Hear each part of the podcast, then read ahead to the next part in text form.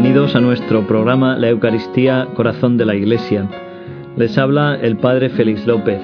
En este programa que tenemos en esta primera semana de Adviento, vamos a tratar de hablar un poco sobre la vinculación que existe entre el Adviento y esta celebración del misterio cristiano que es la Eucaristía.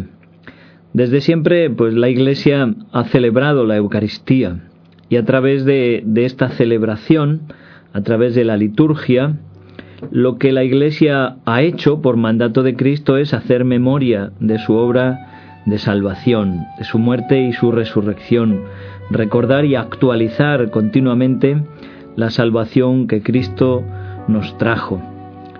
A lo largo del de, año, lo que se llama el año litúrgico, la Iglesia celebra todo el misterio de Cristo.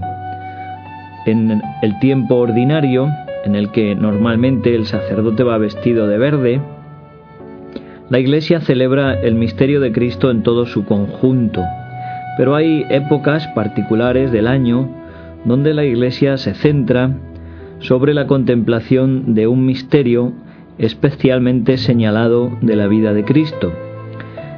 En concreto destacan dos de estos misterios, el misterio de la encarnación, el misterio del nacimiento, de la palabra hecha carne, que conmemoramos en la Navidad, y el misterio de su muerte y su resurrección, que celebramos de una forma solemne en la Semana Santa. Estos dos eh, momentos son como los focos alrededor de los cuales se organiza y se eh, establece todo el año litúrgico. Por eso eh, la Iglesia a lo largo de los años y a lo largo de los siglos ha ido cobrando mayor conciencia de la importancia de este misterio de la encarnación y ha querido establecer un tiempo de preparación, es el tiempo de Adviento. Como saben, esta palabra Adviento es una palabra que viene del latín, significa venida, y es la espera de esta venida del Señor que llega. A lo largo de este programa vamos a tratar de explicar un poco cuál es el sentido y las implicaciones de esta venida del Señor. Pero antes de hacer esto vamos a explicar brevemente cómo surgió históricamente el Adviento. Las primeras noticias que tenemos de este periodo de preparación son del siglo IV y V, donde en la iglesia de Hispania y en las Galias existía un tiempo de preparación al bautismo que solía celebrarse el día 6 de enero, el día de la Epifanía. En las Galias tenemos uh, citas como desde el 11 de noviembre, desde la fiesta de San Martín, Existían seis semanas intensas de preparación para el bautismo, para los catecúmenos, en los que se realizaban pues ayunos, instrucciones, eh, escucha de la palabra, preparando a los catecúmenos, como digo, al bautismo, especialmente en las, la semana anterior al día 25 de diciembre, a la celebración del nacimiento de Cristo, se intensificaban estas prácticas penitenciales y de oración como una mm, mayor o más intensa preparación para la recepción del sacramento ya próximo. En Roma el Papa San Gregorio redujo a cuatro semanas la preparación.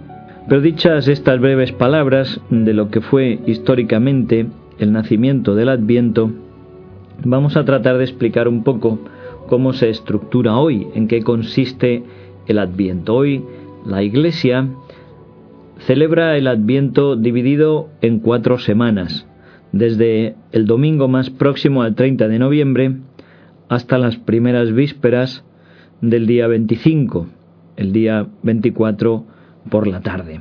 Y dentro de estas cuatro semanas existe también una clara división entre las tres primeras semanas y a partir del 17 de diciembre lo que podemos llamar la octava de preparación ya para la Navidad.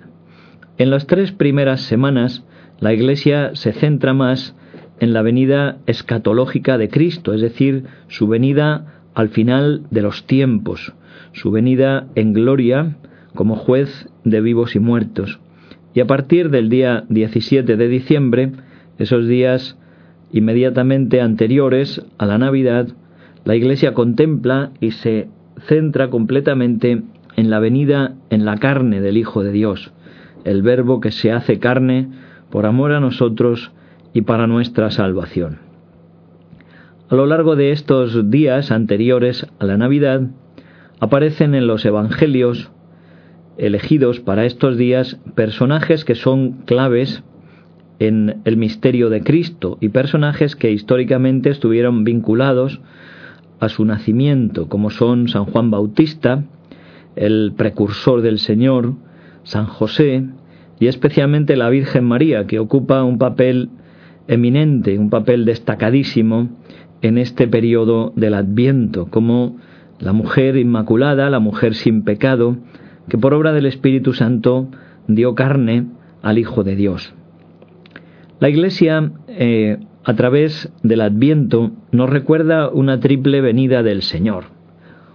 En la primera venida es la venida en la carne. Como digo, por este designio salvífico de Dios, el Hijo, la segunda persona de la Trinidad, se hace carne, toma una carne semejante en todo a nosotros menos en el pecado. Se hace hombre en las entrañas purísimas de María por obra del Espíritu Santo.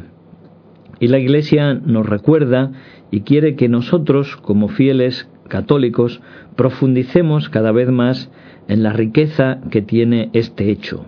Nosotros, a fuerza de contemplar y de fijar nuestros ojos y nuestro corazón en el Verbo hecho carne, vayamos comprendiendo cada vez más el amor que Dios tiene por nosotros.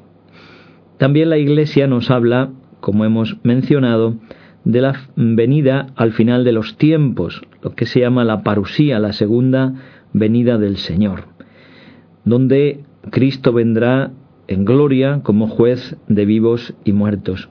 Y cada vez que nosotros celebramos la Eucaristía, siempre está presente esta dimensión escatológica. De hecho, en todas las misas Después del Padre Nuestro, pues una de las eh, preces que el sacerdote hace, recuerda a los fieles, es mientras esperamos la gloriosa venida de nuestro Salvador Jesucristo. Es decir, la Iglesia vive y celebra la Eucaristía siempre con esa actitud de espera, esa actitud de aguardar la venida definitiva de Cristo. Es esa continua eh, tensión que la Iglesia vive entre el ya y el todavía no. El ya significa que Cristo está presente en medio de la Iglesia.